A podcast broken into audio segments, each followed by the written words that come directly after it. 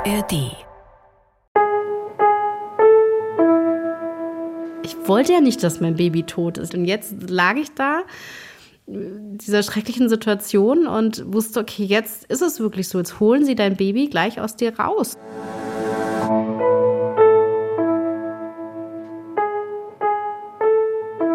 Eltern ohne Filter. Ein Podcast von Bayern 2.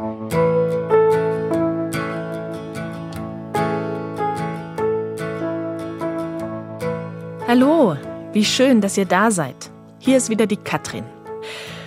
Und ich komme heute mal ganz langsam rein. Wie geht's euch denn? Das ist tatsächlich nicht rhetorisch gemeint. Also klar, mir könnt ihr da jetzt nicht so richtig antworten, aber euch selbst. Wie geht's euch denn gerade? Ich frage das nicht ohne Grund. Denn in dieser Folge da sprechen wir über Fehlgeburten, also über Verlust, Trauer und Tod.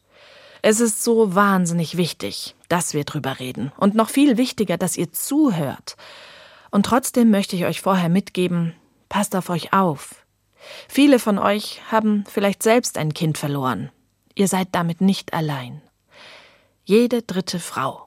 So heißt das Buch von Natascha Zagorski. Darin berichten 25 Frauen von ihren Fehlgeburten, von ihren Sternenkindern. So nennt man Kinder, die noch in der Schwangerschaft oder auch kurz nach der Geburt sterben. Manche sagen auch Schmetterlingskind oder Engelskind. Eine von diesen 25 Frauen aus dem Buch ist Natascha selbst. Und auch ich habe in meiner ersten Schwangerschaft das Kind verloren. So sitzen sich also an einem sonnigen Frühlingstag zwei Frauen gegenüber, die etwas gemeinsam haben. Ähm, ja. Was für ein Thema, ne? Was für ein ja. Thema. Ich habe es jedes Mal, äh, jetzt, wenn ich mich darauf vorbereitet habe, wenn ich in deinem Buch gelesen habe, wenn ich Zeitungsartikel, irgendwas mir angeschaut habe die Woche, kamen immer wieder bei mir die Gefühle von, von damals mhm. hoch. Das hört auch nie auf. Ja. Das finde ich ganz bemerkenswert, weil ich gut damit bin. Bevor ich dieses ganze Kinderwunsch und Familienzeit hatte, war ich nie so direkt damit konfrontiert, wie, wie nah der Tod ist. Und erst durch diese Schwangerschaft und dann auch die Geburt ist mir klar geworden, nee, in einer Sekunde kann alles vorbei sein. Und das habe ich vorher so einfach noch nie erlebt. Ja. Das ist halt was Existenzielles. Ne? Ja, genau so ist es. Wir schenken Leben und deswegen haben wir, also am Leben hängt der Tod. Ja. Fangen wir mal bei dir an. ähm, erzähl uns doch mal in ein paar Sätzen, wer du bist, als Mama, aber auch als Frau, damit wir dich so kurz ein bisschen kennenlernen können. Mein Name ist Natascha Zagorski, ich bin jetzt 38 Jahre alt und ich war dreimal schwanger, habe zwei Kinder, die sind auch noch relativ klein. Der Finn, der wird jetzt bald drei Jahre alt und die Marie ist jetzt anderthalb. Und bevor die beiden in unser Leben kamen, hätte da eben eigentlich noch ein anderes Baby kommen sollen. Aber das hat leider nicht geklappt. Ich hatte eine Fehlgeburt und das hat ganz, ganz, ganz viel mit mir gemacht, hat das ganze Leben verändert und hat mich auch zum politischen Engagement gebracht, weil einfach der Umgang mit mir, wie das so war für mich nach der Fehlgeburt, so schlimm und dramatisch war, wie ich mir das nie hätte vorstellen können in unserer Gesellschaft. Und deswegen habe ich jetzt so eine Wut entwickelt, dass ich versuche, einfach auch politisch was zu bewegen. Und deswegen bin ich wirklich durch meine Fehlgeburt ein anderer Mensch geworden. Bist du Aktivistin geworden? Ja, das Aktivistin ist immer, das klingt irgendwie, hat so ein, so ein gleich so ein Geschmäckle. ja, also zumindest, ich bin jetzt auch eine politische Mama. Also mir ist es ganz wichtig, unsere Themen, weil seien wir mal ganz ehrlich, ne, als junge Mutter mit zwei kleinen Kindern, wer hat denn da Bock und Zeit auf Politik? Ne? Du bist mit Überleben beschäftigt, du musst, ich arbeite ja auch noch und das machen ganz, ganz viele Mamas auch und selbst die nicht arbeiten, haben genug zu tun. Und dann auch noch zu sagen, okay, ich möchte politisch was verändern, die Ressourcen hat man meistens nicht. Und das ist, glaube ich, ich, auch einer der Gründe, warum wir junge Familien so wenig Lobby in der Politik haben, weil wir eben nicht die Ressourcen haben. Und das macht mich so sauer und deswegen habe ich so, okay, ich habe die Ressourcen eigentlich auch nicht, aber ich habe einen tollen Mann, der mich da super unterstützt und deswegen versuche ich jetzt einfach diese Lobby zu sein und zu bilden und bin jetzt ganz auf dem Bundestag, bin, könnte mir schon fast eine Zweitwohnung in Berlin, glaube ich, holen mittlerweile. Ich muss mir ganz kurz den Stift holen ähm, und das Wort Bundestag aufschreiben. Mhm. Weil über den Bundestag will ich mit dir noch reden. Tough ist sie, die Natascha, so präsent, so voller Energie. Finde ich echt bemerkenswert bei zwei Kleinkindern. Wie sie da so in mein Mikro reinspricht mit fester Stimme. Die Frau hat ein Ziel. Die macht es sicher gut im Bundestag, denke ich mir. Dass sie ihre Geschichte schon oft erzählt hat, das merkt man. In Fernsehbeiträgen, für Magazine oder bei Podiumsgesprächen war sie schon oft zu sehen und zu hören. Natascha selbst ist auch Autorin. Unterhaltungsliteratur hat sie in ihren Zwanzigern geschrieben. Außerdem arbeitet sie als PR-Expertin. Sie kann das mit dem Reden und sie weiß, was sie will und wie sie es kriegt. Alles in allem die perfekte Kämpferin für die Eltern von Sternenkindern. I'm tired of just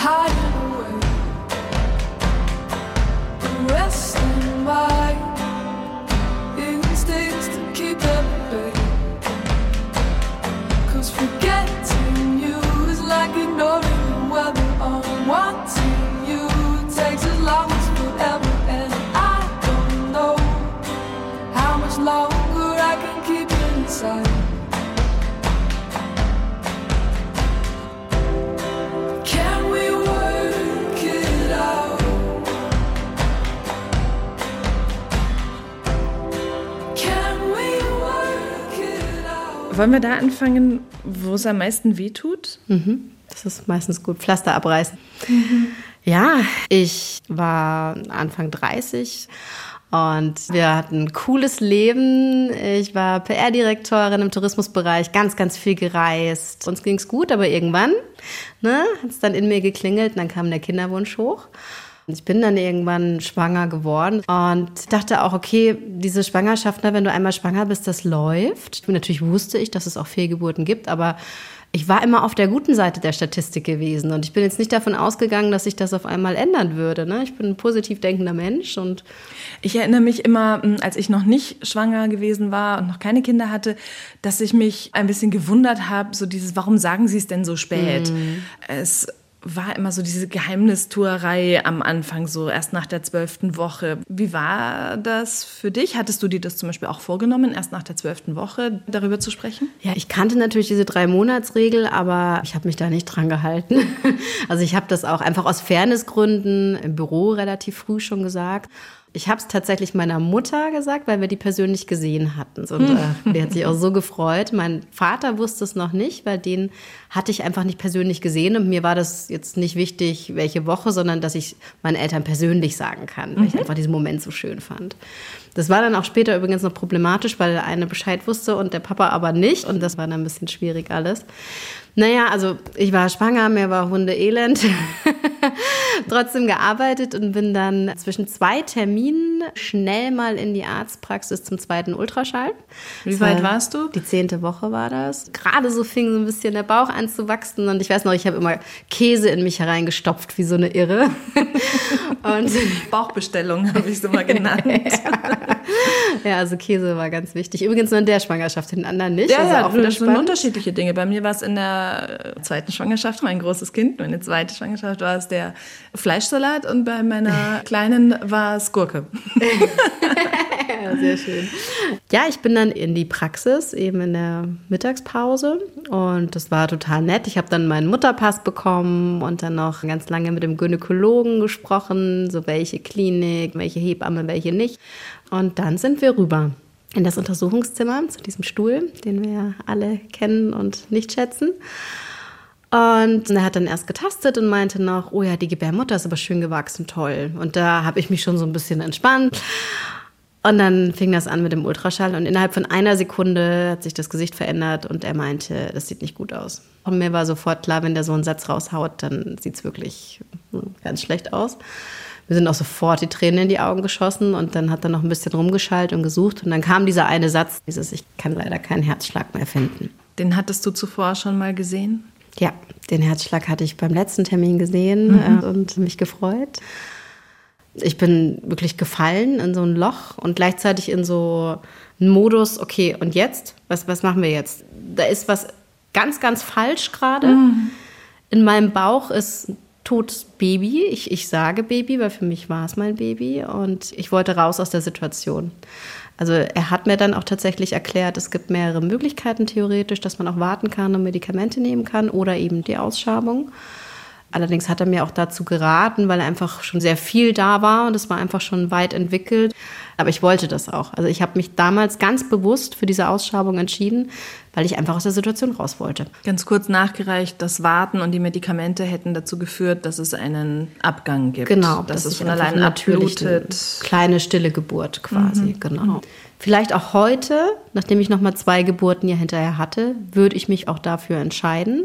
Aber damals, wo ich so gar keine Berührung mit Geburt oder irgendwas hatte, war das für mich, nein, ich will da jetzt raus, Krankenhaus, Operation und fertig.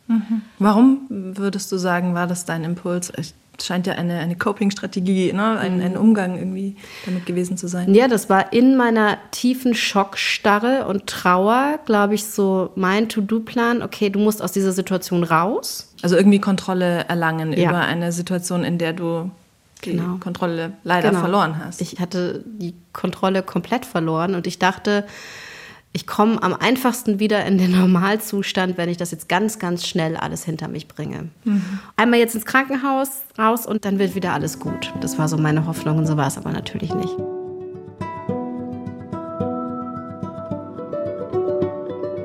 Oh, to see without my eyes. The first time boundless by the time I cried. I built your walls around me. White noise, what an awful sound. Fumbling by. Die Kontrolle wiedergewinnen. Ich kenne diesen Reflex. Hauptsache was tun. Natascha fällt in den Orga-Modus. Sie schreibt ihrem Mann eine Nachricht. Das Kind ist tot, das ist kein Witz. Wir müssen jetzt ins Krankenhaus. Krasse Nachricht, oder? Dort angekommen sieht sie Babyfotos und schwangere Frauen. Das raubt ihr die Stimme. Das Reden dann, das übernimmt ihr Mann. Wieder Untersuchungen. Noch zweimal wird es Natascha bestätigt. Der Embryo in ihrem Bauch lebt nicht mehr. Ihr Baby ist tot. Dann heißt es, kommen Sie morgen um 6.30 Uhr wieder.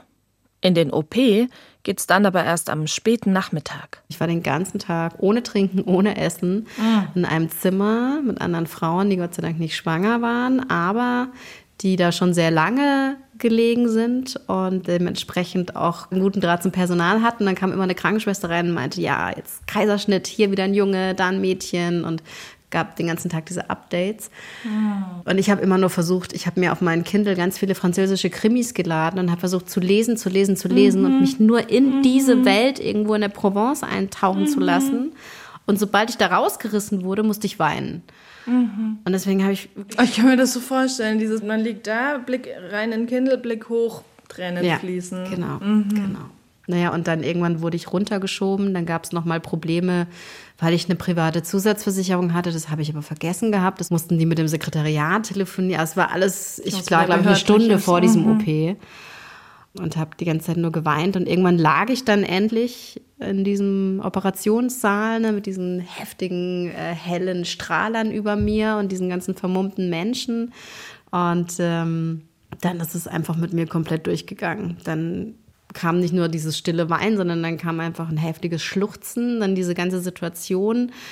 Ich wollte ja nicht, dass mein Baby tot ist. Ich wollte eigentlich, wenn ich das nächste Mal in so einer Krankenhausumgebung bin, dann mein Baby auf die Welt bringen. So habe ich mir das vorgestellt. Und jetzt lag ich da dieser schrecklichen Situation und wusste, okay, jetzt ist es wirklich so. Jetzt holen sie dein Baby gleich aus dir raus. Und es war so ein schreckliches Gefühl, dass ich wirklich so ein bisschen hyperventiliert bin. Und dann konnte man mir auch gar nicht dieses Narkosemittel verabreichen, weil meine Venen dicht gemacht haben. Dann habe ich keine Luft mehr bekommen. Dann haben sie mir die Sauerstoffmaske aufs Gesicht gedrückt. Also es war wie in so einem Horrorfilm. Ich war dann fixiert und also es war wirklich grausam. Ich habe mich dann, ich habe es dann irgendwie geschafft, indem ich mir vorgestellt habe, ich bin jetzt an Bord eines Schiffes und ich stehe an der Reling und wir wir fahren jetzt raus aufs Meer und die Stadt, die ich sehe, die wird immer kleiner. Und in die Situation habe ich mich reingedacht und so habe ich mich dann irgendwie so beruhigt, dass dieses blöde Narkosemittel in die Vene kam und sie mich in Narkose setzen wollten, weil ich wollte ja weg. Ich wollte in Narkose. Ich war so dankbar, als irgendwann alles schwarz war.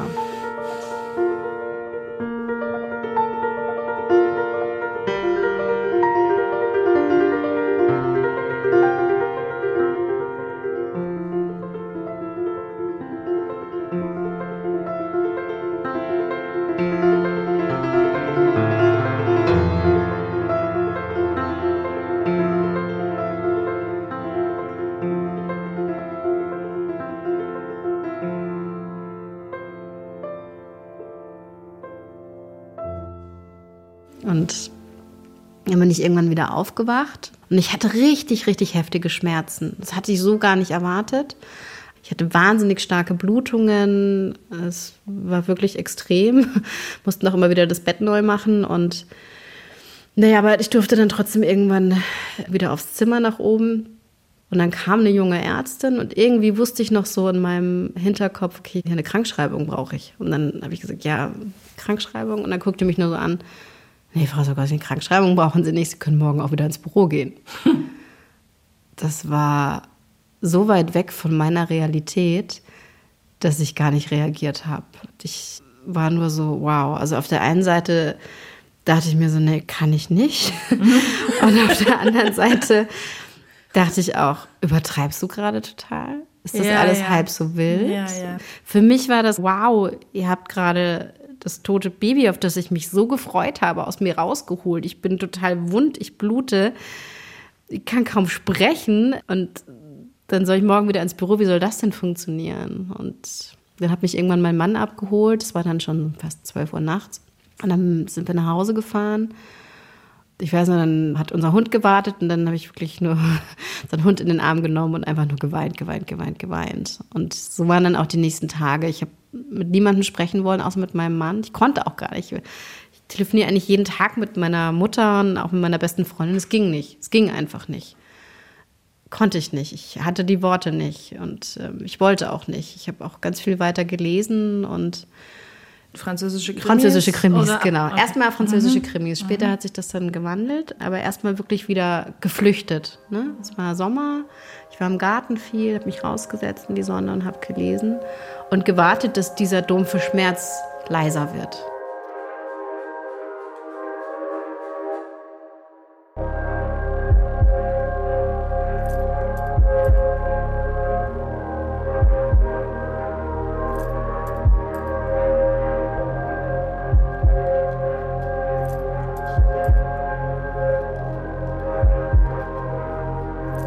Der Schmerz war so groß, dass ich nicht funktionieren konnte. Und ich kannte das nicht. Also ich hatte nie eine Depression oder irgendwas. Dieses ganz, ganz tiefe Gefühl des Verlusts und der Trauer war einfach komplett neu für mich. Und das war auch das erste Mal, dass ich gar nicht mehr funktioniert habe. Wo hast du das gespürt? Im Bauch, im Herzen, in der Brust. Das war alles, ich war irgendwie komplett wund. Ja, und dann bin ich ganz viel mit meinem Mann abends mit unserem Hund sind wir spazieren gegangen in der Isar und so ganz langsam ne, kam dann so die alte Natascha irgendwie wieder hervorgekrochen, noch ganz leise und vorsichtig und ich habe gedacht, okay, ich kenne zwar jetzt keine Frau, die eine Fehlgeburt hatte, dachte ich, kenne ich natürlich, aber wusste ich nicht, weil keiner Ja. hat drüber gesprochen. aber ich habe dann gegoogelt nach Erfahrungsberichten von anderen Frauen, die das gleich erlebt haben und denen es aber heute wieder gut ging und mit denen ich mich identifizieren konnte, weil ich hatte das Gefühl, ich muss das schaffen, wieder zu lachen. Ich will wieder lachen. Und ich wollte lesen, wie andere Frauen das geschafft hatten. Und das hat mir dann richtig viel Mut gegeben. Und so kam auch die Idee, dann später dieses Buch zu schreiben, weil ich dachte, warum gibt's das nicht? Warum gibt's dann immer nur Bücher, wo es ums Medizinische geht oder viel dann auch schnell so ein bisschen esoterisch, ne, was ich damals so gefunden hatte? Und das bin ich halt gar nicht, das holt mich nicht ab. Ich wollte einfach normale Frauen, die so sind wie ich und denen der gleiche Scheiß passiert ist, aber denen es einfach wieder gut ging. Wund war sie in dem Sommer damals. Und ihre Krankschreibung hat Natascha zum Glück auch noch bekommen, weil ihr Mann rumtelefoniert hat. Beim Hausarzt hat's schließlich geklappt, weil der und seine Frau auch schon mal eine Fehlgeburt hatten. Erst eine Woche und dann noch eine Woche hat er Natascha krankgeschrieben, was gar nicht selbstverständlich ist. Gut, dass Natascha diesen Kampf aufgenommen hat. Dazu kommen wir dann später noch. Hattet ihr, als ihr festgestellt habt, dass du schwanger bist, m, eigentlich sowas wie einen Projektnamen fürs Baby, weißt du? Also bei meiner ersten Schwangerschaft war es unser Mohnkorn. Also weil halt, ne, man guckt, wie groß ist es und dann war stand irgendwo so groß wie ein Mohnkorn und dann haben wir das unser Mohnkorn genannt und für immer bis heute habe ich drei Kinder, zwei Töchter und ein Mohnkorn. Hattet ihr sowas? Wir haben eigentlich ganz früh von Baby gesprochen, unser Baby. Das war einfach immer unser Baby, das da wächst. Ich frage, weil, also bei mir hat eben dieses Mohnkorn eine Beziehung hergestellt, dass wir einen, einen Namen im weitesten Sinne hatten. also eben zum Beispiel bei sowas wie einer Bauchbestellung, ne? Käse bei dir, äh, Fleischsalat bei mir, haben wir davon gesprochen, dass das Mohnkorn was bestellt bei der Mama und so. Und dadurch wurde es so greifbar ne? und so wie zu einer Person, die in Ja, meinem Bauch absolut. anfängt heranzuwachsen, wenn auch nur in der Größe eines Mohnkorns. Und bei allem, was du gerade geschildert hast, diese Beziehung, die du zu deinem Baby aufgebaut hast, wo, wo war die oder wie hast du die empfunden in der Zeit? Du hast ja auch viel Zeit mit dem Liegen verbracht, also klar mit den Krimis, kann ich total nachvollziehen, aber dann der Blick nach oben vom Kindle, ne, wo die Tränen kamen, hat da dein Baby zu dir gesprochen? Weißt du, was ich meine? In dem Moment, also in, in dieser ganz akuten Phase, habe ich das komplett verdrängt, weil ich das nicht ausgehalten habe. Weil ich einfach, weil ich habe vorher mit meinem Baby gesprochen. Ne? Und auch wie du sagst hier mit, ach ja, komm hier. Und der fünfte Babybell, ne? da freuen wir uns jetzt drüber. Das habe ich da gar nicht mehr gemacht. Das kam erst dann später, wo dann es erstmal so dieses Bild kam von dieser kleinen Seele, die da jetzt ähm, oben, ach je, ähm, dass da eben diese kleine Seele ist, die da oben jetzt einfach wartet und irgendwann wieder versucht runterzukommen. Und das war das, woran ich mich festgeklammert habe. Woher hattest du das Bild? Von der Sprechstundenhilfe. Oh, Da bin ich zu so Infusionen gegangen, um mich aufzubauen. Und da kam dieses Bild, dass da oben diese kleine Seele jetzt schwebt. Und die wartet aber nur auf die nächste Gelegenheit, wieder zu uns runterzukommen. Und das war das, was mir auch so viel Mut gegeben hat, weil ich wusste, die kommt wieder runter. Aber heute ist es eher so, dass ich denke, nee, die kam gar nicht wieder runter. Die ist da jetzt oben geblieben. Und für mich ist es jetzt der Schutzengel für uns. Das ist einfach der Schutzengel, der auf unsere Familie aufpasst. Und das Baby hätte am 14. Februar auf die Welt kommen sollen. Und äh, für uns ist es heute nicht mehr der Valentinstag, sondern für uns ist es der Tag, wo wir halt dieser kleinen Seele, die da immer noch da oben ist und aufpasst, einfach ein Signal schicken und immer in den Garten, wenn es dunkel ist, ein Herz aus Kerzen legen und dieses Herz anmachen, um einfach das Signal zu schicken und dieser kleinen Seele zu zeigen, hey, wir wissen, dass es dich gibt und wir sehen dich und wie wir, denken an die dich. Seele geworden jetzt im Februar? Drei Jahre. Drei Ja. Jahre. Mhm. Genau. Und mittlerweile äh, haben wir ja eben zwei Kinder und wir sitzen dann mit beiden Kindern da und schauen uns dieses Herz an und erklären jetzt halt auch schon, so da Ja. oben ist das Baby und das passt auf euch auf, das hat Flügel. Und ich glaube, das ist auch ganz wichtig, dass meine Kinder so spielerisch ein bisschen auch an den Tod herangeführt werden. Ne? Ja. Weil sie wissen, da oben ist jetzt dieses kleine Baby und das hätte auch ein Geschwisterchen sein können, aber das Ja. passt jetzt einfach auf uns auf. Und irgendwann passt wahrscheinlich auch mal der Opa da oben auf und die Mhm. Oma. Und ich glaube, das ist wichtig. Oder unser Hund. Ne? Es Mhm. ist wichtig, dass sie einfach schon mal verstehen.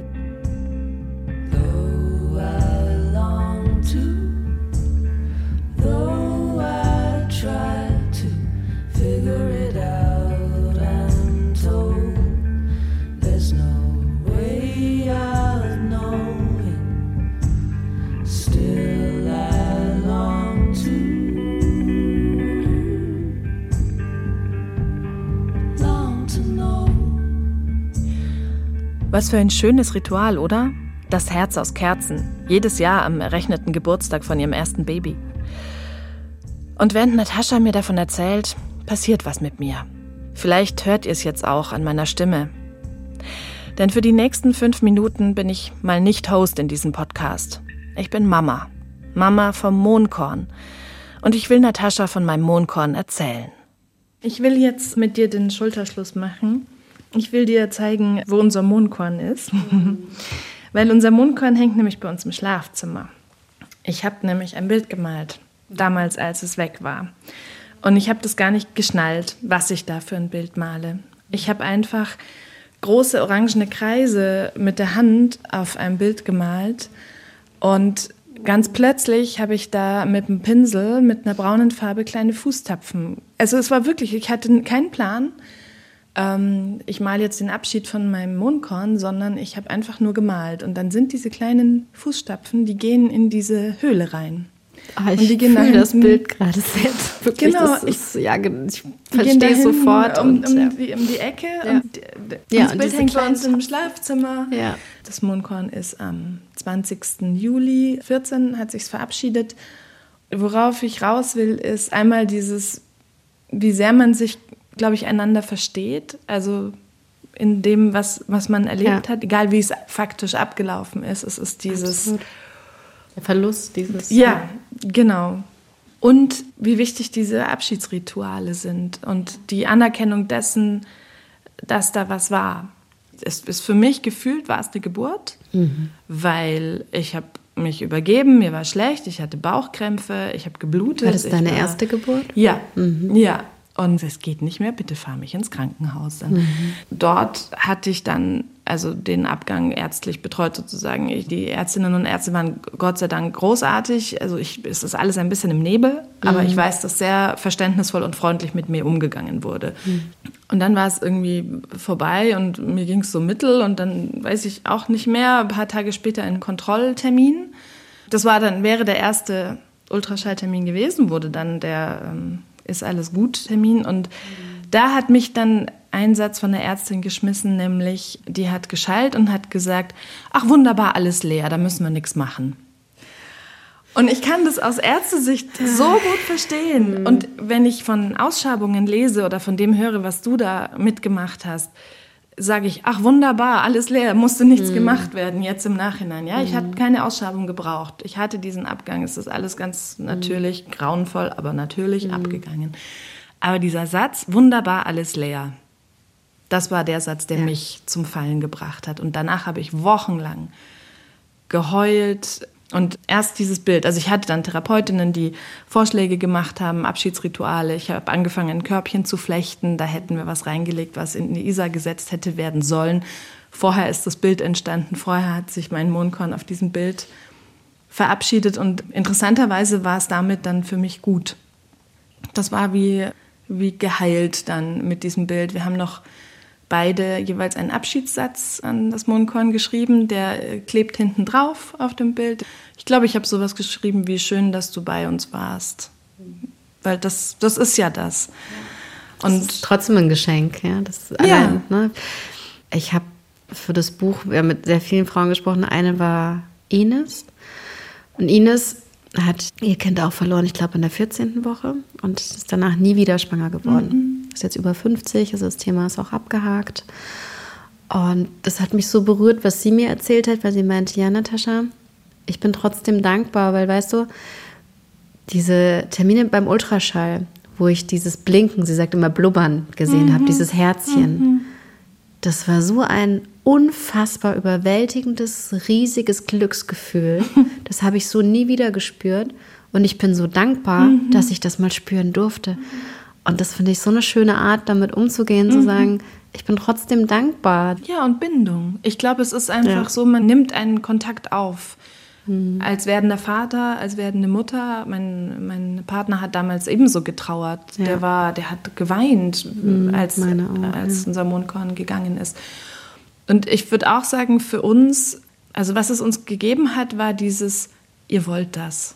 Ihr wollt Ja, das. so war es bei uns auch. Also ich glaube, mein Kinderwunsch vorher war stärker als der von meinem Mann. Aber durch die Fehlgeburt hat er so richtig gemerkt, nee, okay, ich will aber Papa werden. ich möchte das wirklich. Meine ältere Tochter ist dann übrigens fast genau ein Jahr nach diesem grausamen Sonntag in der Notaufnahme geboren. Im Juli 2015 war das. Und Natascha und ihr Mann haben im Februar 2020 das erste Kerzenherz im Garten angezündet und zwei Monate später ihren Sohn bekommen. Dass sie die Kraft dafür hatte nach dem schweren Verlust, das hat sie den vielen Frauen zu verdanken, die ihre Geschichte mit ihr geteilt haben. Und das merke ich auch wieder in unserem Gespräch. Dass es gut tut, mit diesem Schmerz, egal wie alt er ist, nicht allein zu sein. An euch alle, die ihr das gerade hört und die ihr diesen Schmerz kennt. An alle Mamas, Papas, Co-Mamas und Co-Papas von Sternenkindern. Wir fühlen mit euch.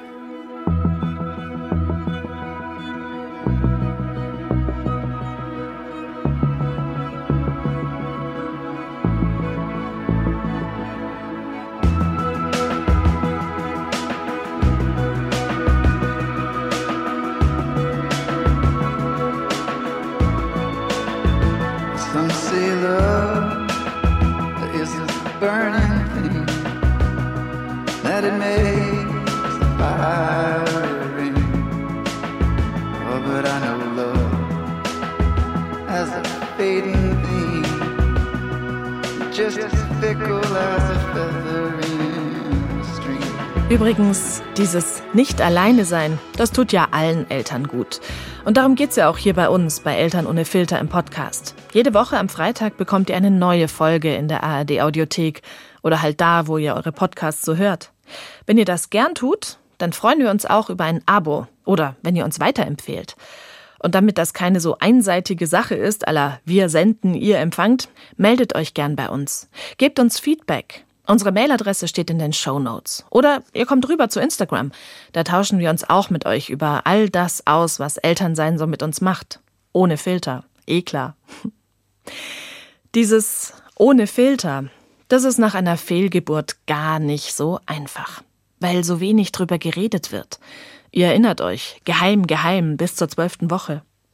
Natascha tickt da anders. Nach zwei Wochen im Garten kehrt sie zurück ins Büro. Ich habe ein kleines Meeting anberufen und gesagt, okay, ihr habt euch alle gewundert, warum ich weg war. Das war der Grund. Und ja, es waren natürlich alle geschockt. Und ich weiß noch, am nächsten Tag kam ich dann wieder ins Büro und da stand einfach kommentarlos auf meinem Schreibtisch eine weiße Lilie von einer ganz lieben Kollegin. Und das war so eine schlichte, kraftvolle Geste. Da musste man gar nicht mehr viel sagen. Das, da habe ich mich einfach so verstanden gefühlt und auch gesehen gefühlt. Und ich glaube, das ist auch das Wichtige, dass wenn sich eine Frau öffnet, dass man das dann auch irgendwie anerkennt. Weil was ich auch immer wieder höre, ist dieses, ich hätte gerne drüber gesprochen, aber ich hatte das Gefühl, es wollte keiner hören. Weil natürlich, einerseits habe ich die Scham, ist ganz natürlich, dass ich nicht drüber sprechen möchte, aber wenn dann Frauen das Bedürfnis haben, drüber zu sprechen, dann ist oft die zweite Hürde, dass sie ihr Gegenüber nicht belästigen wollen. Ich will jetzt hier die Stimmung nicht verderben, aber ich habe übrigens ein totes Kind. Genau. So, Ja, das ist, ne, und das muss das Gegenüber auch mal aushalten. Ich glaube, unsere Gesellschaft hat auch verlernt, sowas auszuhalten. Dass sie sich das trauen können und nicht das Gefühl haben, ich muss jetzt die anderen um mich herum schützen, weil so sind wir ja oft. lass uns zu den anderen gehen. Ja. ähm, wie wir uns wünschen, dass Menschen reagieren. Dieses, man will die anderen nicht belästigen. Mir ist als erstes dieser Gedanke gekommen, dass ganz oft ja auch in Streits oder so so ein Phänomen auftritt. Einer erzählt von sich und der andere will eine Lösung bieten und strengt sich an, eine Lösung zu bieten. Und der, der erzählt, will aber gar keine Lösung. Der will einfach nur Mitgefühl, der will einfach nur verstanden werden, der will gesehen werden. Ist das ein erster Schlüssel, dass es nicht darum geht, dass uns jemand unsere Trauer wegnimmt, äh, Ja. unser Geschehenes irgendwie in Luft auflösen kann? Ja, oder relativiert. Also das ist ja die erste Reaktion meistens. Oh, aber du bist ja noch jung, ne? Du kannst ja noch Kinder kriegen und gut, dass es so früh war. Und wer weiß, wozu es gut war, vielleicht wäre es ja krank gewesen. Und das sind alles so Sätze, die sind nicht böse gemeint, ne? Das ist schon klar, aber das sind genau die falschen Sätze. Ich glaube, man muss sich einfach bewusst machen, diese Frau war schwanger. Und in dieser Frau hat ein Herzchen geschlagen und da war eine kleine Seele oder ein kleiner werdender Mensch in ihrem Bauch. Und der ist gegangen. Das ist erstmal ganz wichtig, dass man sich das erstmal bewusst macht, ah, okay, das ist passiert. Und ich glaube dann einfach zu sagen, es tut mir leid. Es tut mir wirklich leid, was dir passiert ist. Und wenn du mal reden möchtest oder kannst oder mich brauchst, dann bin ich da. Und was man auch vergisst, man hat ja auch wie so eine Art kleines Wochenbett, ne? auch nach Fehlgeburt. Man blutet. Man war einfach schwanger und dementsprechend sind alle Hormone. Hormone und alles, ist alles wieder im Umschwung. Und man braucht einfach ein kleines Wochenbett. Und äh, weiß ich nicht, vielleicht, was macht man im Wochenbett? Den Freunden vielleicht mal Kuchen vor die Tür stellen oder einen Strauß Blumen oder so. Das kann man genauso nach einer Fehlgeburt machen. Das tut da genauso gut. Hast du es bei anderen Frauen dann im Nachgang noch mitbekommen? Also sind andere Frauen zu dir gekommen? Ich kriege jeden Tag Nachrichten, vor allem auf Instagram von Frauen. Ich habe mittlerweile mit hunderten Frauen gesprochen, die Fehlgeburten hatten. Und jedes einzelne Gespräch ist für mich auch heilend. Und deswegen ist dieser Austausch mit anderen für mich das Schönste und Heilsamste überhaupt. Und ich habe dann auch Kontakt aufgenommen zu Sternkind München mit der Daniela Nuber-Fischer, die wirklich eine ganz, ganz wichtige Weggefährtin für mich mittlerweile ist. Und die übrigens mir dann auch gesagt hat, dass das Kind, was wir verloren haben, dass das bestattet wurde und dass es eben ein Grab gibt. Wurde dir das nicht gesagt? das wurde mir in der Klinik nicht gesagt. Weil es gibt ja die Bestattungspflicht für Kliniken, Genau, auch Bayern, für ja. Kinder, die weniger als 500 Gramm und vor der 24. Woche Sache Ja. abgehen. Mhm. Aber das hat mir in der Klinik niemand gesagt. Und das ist auch sowas, es gibt halt keine Leitlinie oder sowas in Krankenhäusern, wo wirklich der Umgang mit Frauen nach Fehlgeburten geklärt ist.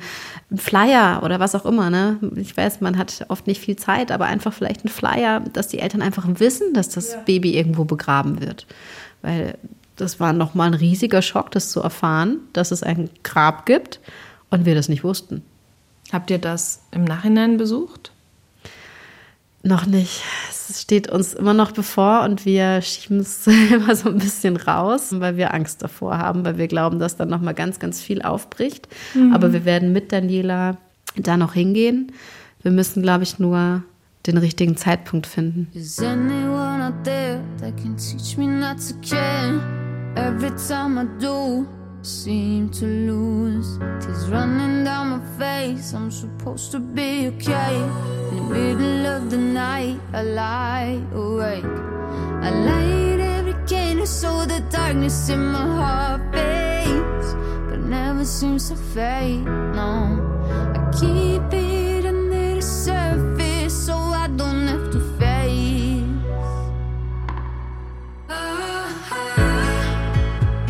Ihr merkt's, und es ist kein Wunder. So eine Fehlgeburt, die hat was Traumatisches. Die hinterlässt Spuren. Im Juli 2014 hatte ich mein Mohnkorn verloren. Vier Monate später war ich wieder schwanger. Und es ist mir enorm schwer gefallen, mich zu freuen. Ich war ein Nervenbündel, weil ich Angst hatte. Das war bei Natascha genauso. Aber auch da wieder hat sie dafür gesorgt, dass sie nicht alleine ist. Ich habe sofort nach dem Test meine Mutter und meinen Vater angerufen, damit es beide sofort einfach wissen, weil das zwischen meinem Vater und mir wirklich schon ein großes Thema und auch eine Herausforderung war, weil er wusste ja nicht, dass ich schwanger war. Und er hat dann irgendwann einen Anruf, also meine Eltern sind geschieden, aber befreundet, einen Anruf von meiner Mutter bekommen, die ihm das gesagt hat, du, Natascha war schwanger, aber sie hat es leider verloren.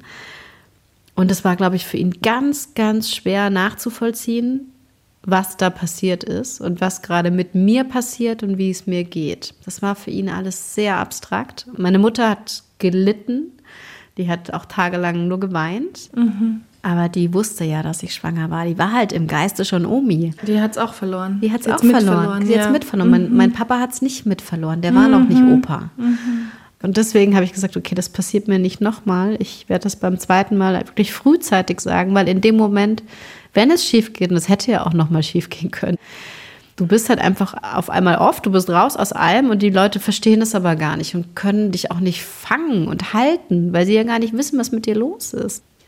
Ich möchte, glaube ich, Mut machen, dass andere das auch so machen. Jeder kann für sich entscheiden, um Gottes Willen. Ich will niemandem reinreden, aber so diese zwölf Wochen Marke, ähm, ich habe es als Außenstehende nicht verstanden und ich verstehe jetzt zwar, was dahinter stehen kann, aber ich finde diese Sichtweise, die du uns gerade geschildert hast, nämlich ich nehme jemanden mit auf eine beginnende Reise und falls diese Reise abbricht, tut es mir gut, wenn andere Menschen diesen Abbruch auch miterleben und Ja. mit mir durch das Tal der Trauer gehen können.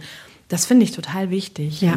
Ich hatte nämlich auch bei meiner zweiten Schwangerschaft dann den Impuls, diesmal sage ich es niemandem. Und dann habe ich gedacht, nein, ich sag's denen, denen ich auch erzählen würde, wenn es wieder schief geht. Ja, genau. Und das möchte ich betonen, da möchte ich Mut machen, um Ja. auch das, was du mit deinem Buch ja auch möchtest, um auch darüber zu reden, dass diese Fehlgeburten, stillen Geburten, Abgänge passieren. Ja, und, und dass es einfach nicht die Schuld der Frau ist. Es ist so lustig, ich habe heute früh noch im Kalender, im digitalen Kalender, im Handy zurückgeblättert in den Juli 2014 und habe dieses Wochenende gesehen, 19. 20. Juli, und habe gesehen, dass ich in der Woche Montag und Dienstag Nachtschicht gearbeitet habe. Und weißt du, was in meinem Kopf war? Vielleicht war es die Nachtschicht. Ja. Ganz kurz, obwohl ich bin schuld, Neun ja. Jahre her und ich weiß auch, dass also von dem, was da im Bauch war, das war gut, dass es abgegangen ist. So, das hatte seinen Sinn und wie du sagst, das ist normal und alles und trotzdem zack war es da. Das ist auch das, was ich am meisten höre von den Frauen, wenn ich mit ihnen spreche. Dieses, ja, und dann, ich habe Sport gemacht. Ja. Ich hatte Stress. Und so ging es mir auch erst, weil ich hatte auch echt Stress. Wir hatten ein riesiges Event im Bayerischen Hof. Ich habe das organisiert, moderiert. Es war einfach wirklich stressig. Also erstmal, es war nicht der Grund, die Frauen sind nicht schuld, ne? das muss man vorneweg sagen. Aber was ich auch immer so ein bisschen kritisch sehe, es wird ja auch den Frauen so ein bisschen suggeriert, ja, ihr müsst funktionieren. Ne? Und wenn ihr nicht funktioniert, dann soll das besser keiner erfahren, dass ihr nicht funktioniert habt. Ne? Das steckt ja auch so ein bisschen mit drin. Ne? Wenn du diese drei Monate geschafft hast, dann, hey, dann bist du die gute, tolle Schwangere, ne? die da äh, ohne Komplikation einfach durchgeht. Und so ist das halt nicht. Ne? Also eine Frau ist nicht weniger wert, nur weil das Kind in ihrem Bauch nicht überlebt. Bam! Da ist sie wieder, die Aktivistin, die politische Mama, die Natascha, die für uns alle kämpft, für alle Eltern von Sternenkindern.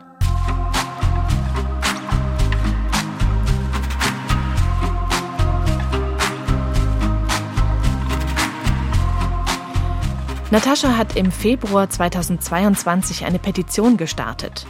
Sie will, dass die Frauen mit Fehlgeburten gesehen werden. Konkret bedeutet das, sie fordert Mutterschutz für Fehlgeburten. Momentan ist es so, ab der 24. Schwangerschaftswoche bekommt eine Frau Mutterschutz, auch wenn das Kind im Bauch oder nach der Geburt stirbt. Vor der 24. Schwangerschaftswoche gibt's nur dann Mutterschutz, wenn das Kind über 500 Gramm wiegt oder nach der Geburt lebt, und sei es auch nur ganz kurz. Natascha sieht in diesen Regelungen wieder einen Leistungsdruck für Frauen. Und dann wird ja auch wirklich, das muss man sich auch einfach mal klar machen, dieses Baby, das du dann geboren hast, dieses tote Baby wird auf eine Waage gelegt und dann wird geguckt, ob da jetzt 500 oder vielleicht leider nur 490, ah, Mist, blöd gelaufen, kein Mutterschutz. So funktioniert das. ist so absurd. Ja, So, so ist das in den Kliniken. Die werden gewogen und nach Grammzahl kriegst du dann Mutterschutz oder nicht? Erzähl, was in deiner Petition steht. dass das aufhören muss. ja, ich bin auf ein Konzept gestoßen bei meinen Recherchen, die ich dann gemacht habe. Und zwar auch bei den Sternkindvereinen habe ich gesehen, es gibt die Idee eines gestaffelten Mutterschutzes. Also eines sich aufbauenden Mutterschutzes, der einfach schon viel früher greift, dass du eben nicht diese harte Grenze hast. Ne? 23. Woche, Kind ist tot, null Tage Mutterschutz. Ein Tag später, erster Tag der 24. Woche, 18 Wochen Mutterschutz. Wenn sich dann noch überlegt, wie überhaupt die Berechnung der Wochen, wie unsicher die ist, Ja, mit einem sowieso. Termin und allem, dann wird es noch absurder. Aber ja. ja. Und das macht einfach keinen Sinn. Deswegen sagt der gestaffelte Mutterschutz, warum fangen wir nicht schon früher an? Denn auch eine Fehlgeburt, ein Verlust. Da war eine Frau schwanger, braucht ein kleines Wochenbett und muss erstmal diesen Schutz erhalten. Dass man aufbaut mit einer gewissen Anzahl an Wochen und sich dann immer weiter steigert im Verlauf der Schwangerschaft. Dann haben wir diese harte Grenze nicht mehr. Hundertprozentig fair wird es nie sein, aber es ist schon mal viel, viel weniger unfair. Ich habe auch gelesen, dass es auch eine Art freiwilliger Mutterschutz ist. Absolut, das ist mir ganz wichtig. Es soll ein Angebot sein. Denn natürlich, wenn eine Frau jetzt eine Fehlgeburt hat und sie sagt, boah, ich, ich muss aber jetzt arbeiten, das Genau. tut mir gut. Ja, um Gottes Willen, natürlich. Das ist ja die Entscheidung der Frau. Man kann dieses Gesetz so gestalten, dass es einfach ein Angebot des Staates ist, den die Frau in Anspruch nehmen kann, aber nicht muss. Wo stehst du mit der Petition? Ja, also die Petition war Gott sei Dank so erfolgreich, dass allein auf Open Petition über 50.000 Menschen und dann nochmal auf der anderen Plattform vom Bundestag nochmal über 22.000 Menschen unterschrieben haben. Und das hat mir es auch ermöglicht, dann wirklich viel mit dem Thema in die Medien zu kommen. Und das hat mir wiederum ermöglicht, dass ich die Politik zwingen konnte, dass sie mir zuhören müssen. Und das ist auch passiert. Ich habe sehr, sehr viele Hintergrundgespräche geführt, immer noch. Ich komme gerade wieder aus Berlin. Ich bin gerade sehr, sehr viel in Berlin. Wir sind jetzt bei meinem Bundestag, was ich vorhin aufgeschrieben genau. habe, oder? Gestern war ich erst wieder im Bundestag, genau. Und ich äh, bin jetzt auf einer Ebene, wo auch wirklich was passiert. Und ich freue mich sehr. Am 26.04. kann ich im Familienausschuss sprechen. Es wird nämlich das allererste Fachgespräch zum Thema Sternenkinder geben. Das ist ein ganz wichtiger Meilenstein, weil dann geht es wirklich in Richtung konkretes Gesetz. Bis Ende 2023 soll der Gesetzesvorschlag stehen. Und das Gesetz zum gestaffelten Mutterschutz, für das Natascha jetzt in der Ampelkoalition auch viele UnterstützerInnen hat, soll bis Ende der laufenden Legislaturperiode verabschiedet sein. Dafür legt sie sich ins Zeug, zusammen mit ihrem Verein Feministische Innenpolitik e.V. Infos dazu stelle ich euch in die Shownotes. Kannst du noch französische Krimis lesen? Ja. Aber das heißt, du hast einfach auch so deinen Frieden mit diesem Sommer geschlossen, oder? Ja, also mir hat mal eine ganz tolle Frau, die hat mir geschrieben, dein Kind, das da gestorben ist bei dir im Bauch, das hat so viel ausgelöst und so viel bewegt, wie manche Menschen in ihrem ganzen Leben nicht. Und das ist vielleicht auch einfach Schicksal. Das war dann die Aufgabe von dieser kleinen Seele da oben, Ja. Dass wir vielleicht wegen dieser Seele jetzt hoffentlich ein Gesetz für einen gestaffelten Mutterschutz bekommen. Und wow. Kannst du stolz sein auf dein erstes Kind? Ja, genau. Kleiner Sturkopf. Sehr schön. Danke, dass du mir von deinem Kind erzählt hast, Natascha. Danke, dass du mir von deinem Mondkorn erzählt hast und dieses schöne Bild mir gezeigt hast. Und danke, dass du dem Thema auch Raum gibst, weil das ist immer noch nicht selbstverständlich und das ist ganz, ganz wichtig. Und deswegen danke, dass wir so ein schönes Gespräch hatten. Danke. Tja, und damit, was Natascha da jetzt am Ende zu mir gesagt hat, mit ihrem Danke, dass du mir von deinem Mondkorn erzählt hast, damit hat sie mich nochmal voll berührt. Jedes Mal, wenn ich das beim Schneiden und Produzieren dieser Folge höre, kommen mir Tränen in die Augen. Jetzt gerade auch wieder. Und deshalb widme ich diese Folge meinem Mondkorn und allen euren Sternenkindern. I stop and wonder how this happened after all. Eltern ohne Filter ist ein Podcast von Bayern 2. Jeden Freitag gibt's eine neue Folge von uns in der ARD Audiothek. Ich bin Katrin Hasselbeck und ich sage wie immer Danke ans Team, an Isabel Hartmann Recherche, an Jutta Prediger Redaktion und an Henriette Hirschberger Produktion. So, jetzt haben wir aber ganz schön tief gewühlt, oder? Wenn ihr das mögt, euch über Seelen, Dinge und Gefühle Gedanken zu machen, dann habe ich jetzt noch einen Podcast-Tipp für euch, nämlich Die Lösung, der Psychologie-Podcast von Puls. Da sprechen der Psychotherapeut Sina Hagiri und Host Verena Phoebe Fiebiger anhand echter Fälle über Fragen und Probleme, die wahrscheinlich die meisten von uns kennen. Warum fällt es uns so schwer, uns auf Beziehungen einzulassen? Wie schaffen wir es, selbstbewusster zu werden? Oder wie hören wir damit auf, uns ständig mit anderen zu vergleichen? Die Lösung, der Psychologie-Podcast von Puls, den gibt's in der App der ARD Audiothek und überall, wo es Podcasts gibt. Also da, wo auch wir sind, die Eltern ohne Filter. Ja, filterlos war das heute auch wieder, oder? Ich hoffe, euch geht's gut oder zumindest okay. Danke für eure Zeit, fürs Zuhören. Alles Liebe, eure Katrin.